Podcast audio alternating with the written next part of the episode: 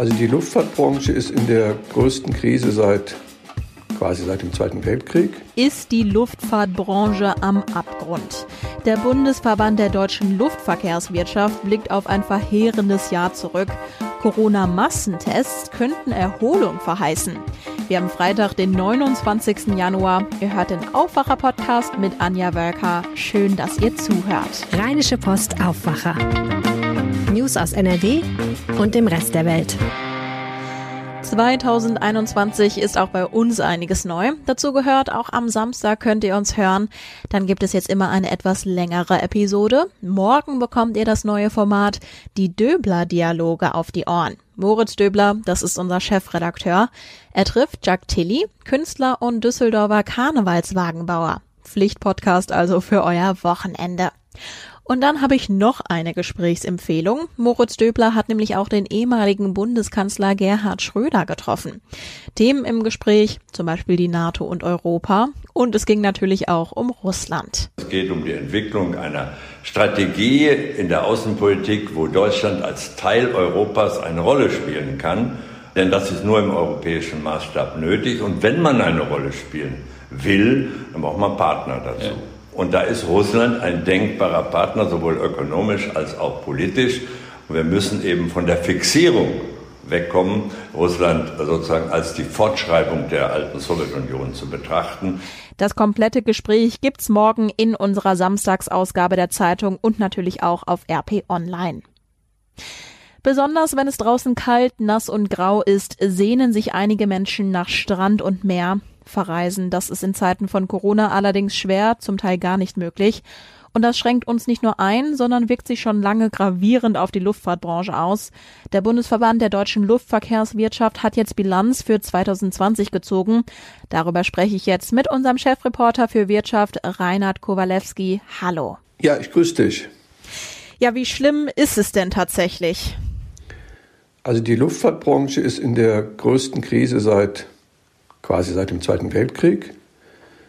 Die fürchten, dass 60.000 von 250.000 Jobs wegfallen.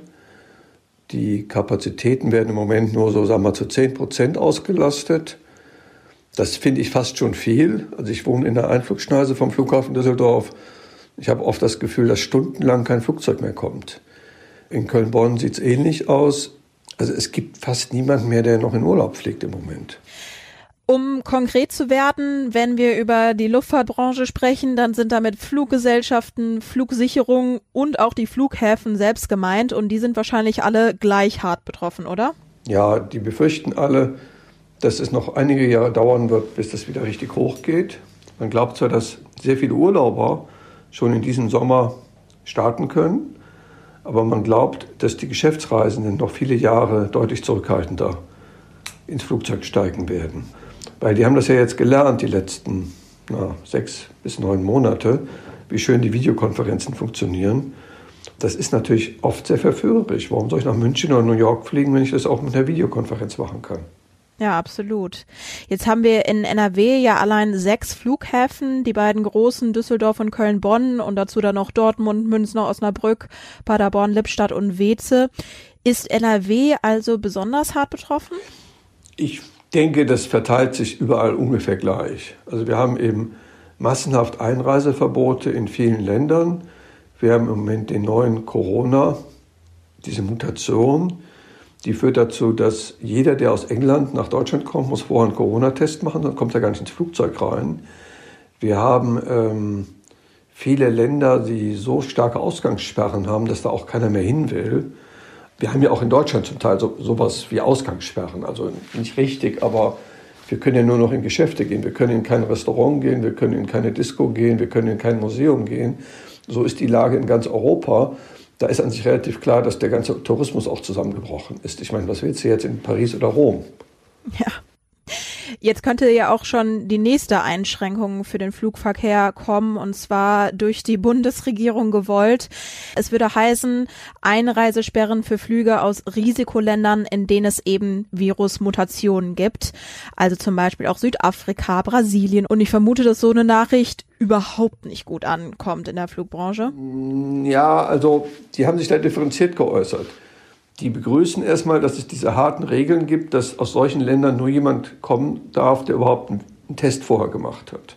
Ich habe den Flughafen Düsseldorf gefragt, da landen im Moment pro Woche sechs Flugzeuge aus, aus England. Also am Ende wäre denen das, glaube ich, relativ egal, ob die sechs Flugzeuge ausfallen. Die haben aber Angst vor einem allgemeinen Reiseverbot in ganz Europa. Weil das würde natürlich die Branche nochmal richtig auf den Boden werfen. Auch der Flughafenchef von Köln, der hat uns auch ein Statement geschickt, wo einfach klar sagt, das lehnt er total ab. Und der Luftfahrtverband sagt, das macht doch keinen Sinn, allgemeine Reiseverbote für Flugzeuge zu machen und gleichzeitig fahren täglich Millionen Leute über die Grenzen mit dem Auto. Jetzt ist es ja aber auch gar nicht im Interesse der Flugbranche, dass durch diese ganze Fliegerei die Viren von A nach B transportiert werden. Jetzt muss die Flugbranche natürlich auch reagieren und sich für die nächsten Monate weiter aufstellen. Was gibt es denn da für Möglichkeiten? Die setzen auf Massentests. Die glauben, dass Tests immer billiger werden und die wollen, zum Beispiel in Düsseldorf, bis zu 70.000 Menschen am Tag testen, bevor die ins Flugzeug steigen. Das heißt, auf den wichtigsten Strecken kommst du nur noch mit, wenn du vorher getestet wirst oder wenn du alternativen Impfzeugnis bringst. Ich finde das beeindruckend. Das wären pro Monat zwei Millionen Menschen in Düsseldorf, die getestet werden, bevor sie nach Mallorca oder Südspanien oder vielleicht sogar nach New York fliegen. Der Köln-Bonner Flughafen plant ähnliche Sachen und alle anderen Flughäfen Europas auch. Die glauben, dass Tests sehr viel billiger werden, sehr viel einfacher zu handhaben dass man damit quasi so etwas wie sichere Räume schafft. Das heißt, alle im Flugzeug sind getestet worden, können sich dann nicht mehr infizieren. Dann sind sie im Hotel, alle sind getestet worden, infizieren sich auch nicht mehr untereinander. Und so wollen sie auch die Kreuzfahrten wieder starten. Was ist dann also aktuell dein Fazit? Du hast am Anfang gesagt, die Luftfahrtbranche ist in einer absoluten Krise. Wie können wir jetzt in die Zukunft blicken? Was ist dein Fazit? Also ich bin von meiner Natur her eher optimistisch wir, wir haben jetzt Ende Januar. Ich glaube, dass es richtig ist, dass wir bis Ende Mai, Anfang Juni tatsächlich die ganzen vulnerablen Gruppen in Deutschland geimpft haben werden. Ich glaube, das wird in Wahrheit doch klappen. Wir sind zwar alle im Moment sehr nervös, aber ich glaube, alle Leute über 60 und alle besonders empfindlichen Menschen werden dann geimpft sein. Und dann glaube ich, dass an sich eine starke Normalität eintritt. Ich kann mir das eigentlich nicht vorstellen, dass es quasi Reiseverbote noch bis richtig in den Sommer hinein gibt. Optimistische Worte von Reinhard Kowalewski. Herzlichen Dank. Rund ein Jahr nach dem ersten Corona-Fall in Deutschland wird in NRW weiter darum gerungen, wie die Entscheidungen über die Corona-Maßnahmen eigentlich in Gesetze gegossen werden. Lange arbeitete die Regierung ja einfach mit Verordnungen, da musste sie das Parlament nicht groß fragen. Irgendwann rang man sich dann zu einem etwas festeren rechtlichen Rahmen durch. Das Pandemiegesetz war geboren. Jetzt war es Zeit für ein paar Renovierungsarbeiten. Gestern debattierte der Landtag darüber, wie das Gesetz neu gefasst werden soll. Und da ging es gut zur Sache, hat Landtagschef Korrespondent Maximilian Plück beobachtet. Max, erklär doch mal bitte die Ausgangslage. Also wir haben ja ein Pandemiegesetz, das hat ja mit viel Ach und Krach ist das zustande gekommen und die Parlamentarier klopfen sich auf die Schulter und sagen, das war eine Sternstunde im vergangenen Jahr, als sie viele Dinge, die die Landesregierung sich in diesem Gesetz gewünscht hat, äh, dann entschärft haben. Und dieses Gesetz, das läuft zum 31. März aus und muss dann halt eben neu gefasst werden. Und da haben jetzt CDU und FDP einen Vorschlag gemacht. Und da ging es dann schon damit los, dass sie einen Entwurf also sie haben, jetzt, sie haben den jetzt erstmal sozusagen auf einem kleinen Dienstweg den anderen Parteien zugeschickt und die SPD hat sofort einen Fehler da drin gefunden und den hat sie natürlich genüsslich ausgeschlachtet. Und worin bestand der? Der Fehler bestand darin, dass CDU und FDP äh, nicht reingeschrieben haben, dass die pandemische Lage, das ist also sozusagen die Voraussetzung, äh, die gelten muss, damit dieses Gesetz überhaupt angewandt wird, dass die nicht alle zwei Monate neu wieder festgestellt werden muss vom Landtag. Das hätte dann bedeutet, dass solange dieses Gesetz gilt, bis Ende 2022, dass dann äh, so lange dann halt eben auch die pandemische Lage gegolten hätte. Ähm, das war aber tatsächlich nur ein rein handwerklicher Fehler Zumindest stellen es CDU und FDP so dar. Ähm, oh. Die Grünen, denen ist das offensichtlich auch aufgefallen, die haben nochmal angerufen kurz bei denen und haben gesagt, ey Leute, was ist denn da los? Und das, was dann nachher auch sozusagen dem Landtag überstellt worden ist und was eine eigene Drucksachennummer und so weiter gekriegt hat, da stand dann auch äh, ordentlich drin nach dem Motto, also alle zwei Monate muss der Landtag zusammenkommen und muss dann halt eben beschließen, ob die pandemische Lage noch gilt oder nicht. Lass uns doch mal über den Inhalt sprechen. Hast du eine weitere Sternstunde der Demokratie im Landtag erleben dürfen? Naja, naja. Es erste Lesungen haben, sind natürlich kurz und knackig und da geht es noch nicht so sehr ins Detail und vor allem spielte sich heute eben der Streit um das vorher geschilderte ab. Aber ähm, es wurde dann doch auch ein bisschen darüber gesprochen, was dann in diesem Gesetz drinsteht. Und da gibt es ein neues Instrument und dieses neue Instrument, das sind die sogenannten pandemischen Leitlinien. Und das ist jetzt das, ähm, womit CDU und FDP versuchen wollen, vorzugeben, dass sie nicht einfach nach Gutdünken weiter auf dem Verordnungswege nach jeder MPK äh, ihre, ihre Corona-Politik machen können. Das heißt, sie wollen ihnen pandemische Leitlinien geben, und die sollen dann halt eben so, so eine Art äh, Vorgabe machen, wohin die Reise gehen soll. Die detaillierte Ausgestaltung soll weiter auf dem Verordnungswege stattfinden. Da soll weiter die äh, Landesregierung im Lied sein. Also sprich, da wird weiter das NRW-Gesundheitsministerium unter Leitung von Karl-Josef Laumann von der CDU dann entscheiden, wie diese Verordnungen dann weiter aussehen werden. Bisher ist es ja so, Armin Laschet geht als Ministerpräsident in die MPK, die Ministerpräsidentenkonferenz, und versucht dort weitgehend seine Position durchzubringen. Was diese Positionen sind, würde dann jetzt nicht nur ihm und seiner Regierung, sondern eben auch von der ganzen Regierungsfraktion mitbestimmt werden und dadurch auch ein bisschen transparenter und klarer werden? Ja, und an diese Klarheit macht dann eben die Opposition tatsächlich auch berechtigte Fragezeichen, weil es ist ein bislang noch nicht häufig benutzter rechtlicher Begriff. Also das heißt ja eine Leitlinie. Also muss sich die Landesregierung daran halten. Was passiert, wenn sie sich nicht daran hält? Ist das eine freundlich gemeinte Empfehlung oder ist das eine Regel, die, wenn sie gebrochen wird, dann auch Sanktionen nach sich zieht? Also da muss man wirklich schon mal hinterfragen, was ist denn damit eigentlich gemeint? Und das wird jetzt sich im Laufe dieses äh, Gesetzgebungsprozesses dann herauskristallisieren. Die Grünen sind weitergegangen. Verena Schäffer, die Fraktionsvorsitzende, hat gesagt, sie möchte halt eben den Parlamentsvorbehalt haben. Das heißt also, wenn eine Verordnung erlassen wird, dann soll das Parlament zustimmen, ob diese in Kraft tritt oder nicht. Das wäre natürlich ein deutlich schärferes Schwert. Und daran hat natürlich die Landesregierung jetzt nicht unbedingt ein großes Interesse, weil es hier noch weniger Spielraum geben würde. Ich glaube, dass um diesen Begriff pandemische Leitlinien jetzt noch sehr stark gerungen werden wird in den kommenden Wochen. Das wird ein schneller Prozess sein, weil, wie gesagt, Ende März läuft das Gesetz aus. Bis dahin muss ein neues stehen. Ähm, aber es wird noch eine launige Zeit werden in den kommenden Wochen zum Thema Pandemiegesetz. Herzlichen Dank, der Max. Und an dieser Stelle gibt es wie gewohnt alles Wichtige aus Düsseldorf. Die Nachrichten kommen von unseren Kollegen von Antenne Düsseldorf. Hallo. Morgen, Anja. Charlotte Großer ist hier. Wir sprechen heute in Düsseldorf darüber, wie die Düsseldorfer Unternehmen aktuell in der Corona-Pandemie für dieses Jahr gestimmt sind.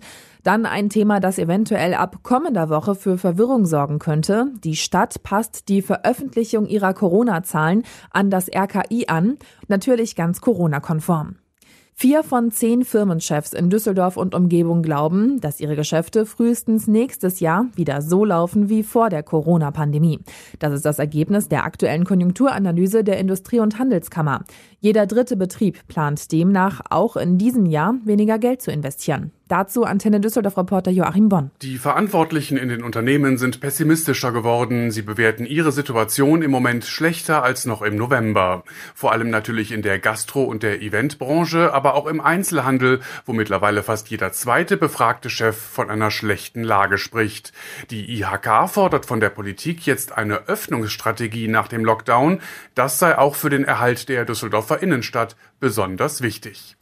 Ab nächster Woche gibt es hier in Düsseldorf einige Änderungen bei den täglichen Corona-Zahlen. Warum das für Verwirrung sorgen könnte, weiß Antenne Düsseldorf-Reporterin Alina Lietz. Bisher veröffentlicht die Stadt täglich die Zahlen aus dem Düsseldorfer Gesundheitsamt. Wir melden euch diese dann zum Beispiel in der Antenne Düsseldorf Insta-Story. Ab nächster Woche läuft das anders. Dann werden im städtischen Corona-Portal die Zahlen des RKI veröffentlicht. Das Problem, die Zahlen können unterschiedlich sein.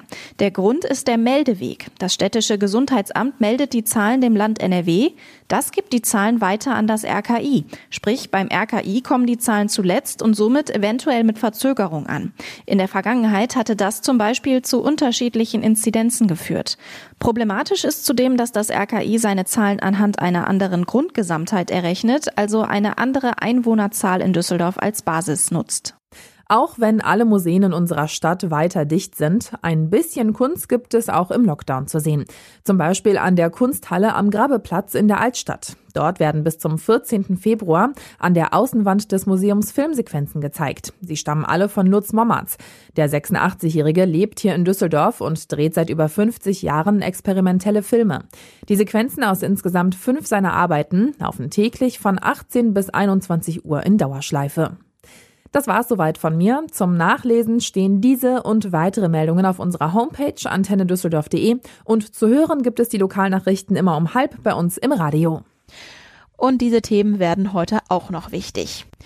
Auch wenn 2,5 Millionen Schüler in NRW aktuell von zu Hause aus lernen, jetzt gibt es die Halbjahreszeugnisse. Einige Grundschüler sollten sie schon haben, für alle anderen Schulen ist heute Zeugnistag. Bei einigen kommt das Zeugnis per Post oder es muss mit einer festen Abholzeit an den Schulen abgeholt werden. Eine Frau, die in Leverkusen offenbar mit einem Dolch getötet wurde. Darüber geht's ab heute in einem Mordprozess am Landgericht in Köln.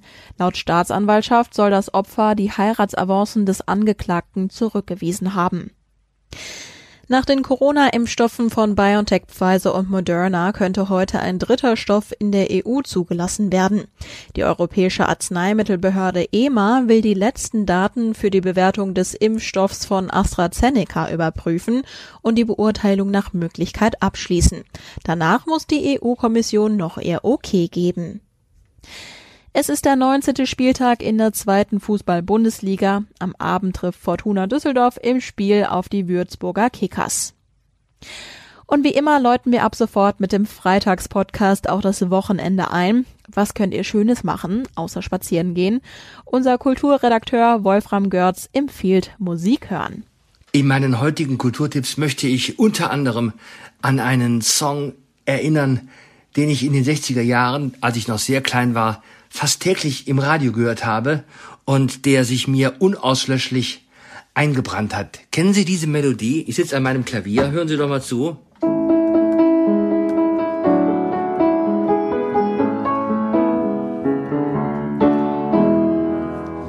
Jawohl, es ist Downtown von Petula Clark. Große Nummer. Und dann erinnere ich an die wunderbare Band The Alan Parsons Project, die mich auch über Jahrzehnte begleitet hat und ähm, habe ein ganz tolles kleines Videoschnipselchen gefunden aus Kolumbien mit einem der schönsten Lieder dieser Truppe, nämlich Old and Wise, kommt ebenfalls bei mir im Tipp vor. Und wenn diese beiden Musikstücke Ihnen das Wochenende etwas schöner machen, dann wäre ich schon wirklich sehr, sehr froh. Passen Sie auf sich auf. Der kurze Blick aufs Wetter. Der Tag startet ziemlich regnerisch. Dazu gibt es viele Wolken und auch frischen Wind bei Temperaturen zwischen 4 und 10 Grad. Samstag ist es im Norden von NRW meist trocken, im Süden eher bedeckt und es kann etwas Regen oder Schneeregen runterkommen. Das war der Aufwacher-Podcast am 29. Januar. Ich bin Anja Bölker. Genießt euren Tag. Mehr Nachrichten aus NRW gibt's jederzeit auf RP Online. rp-online.de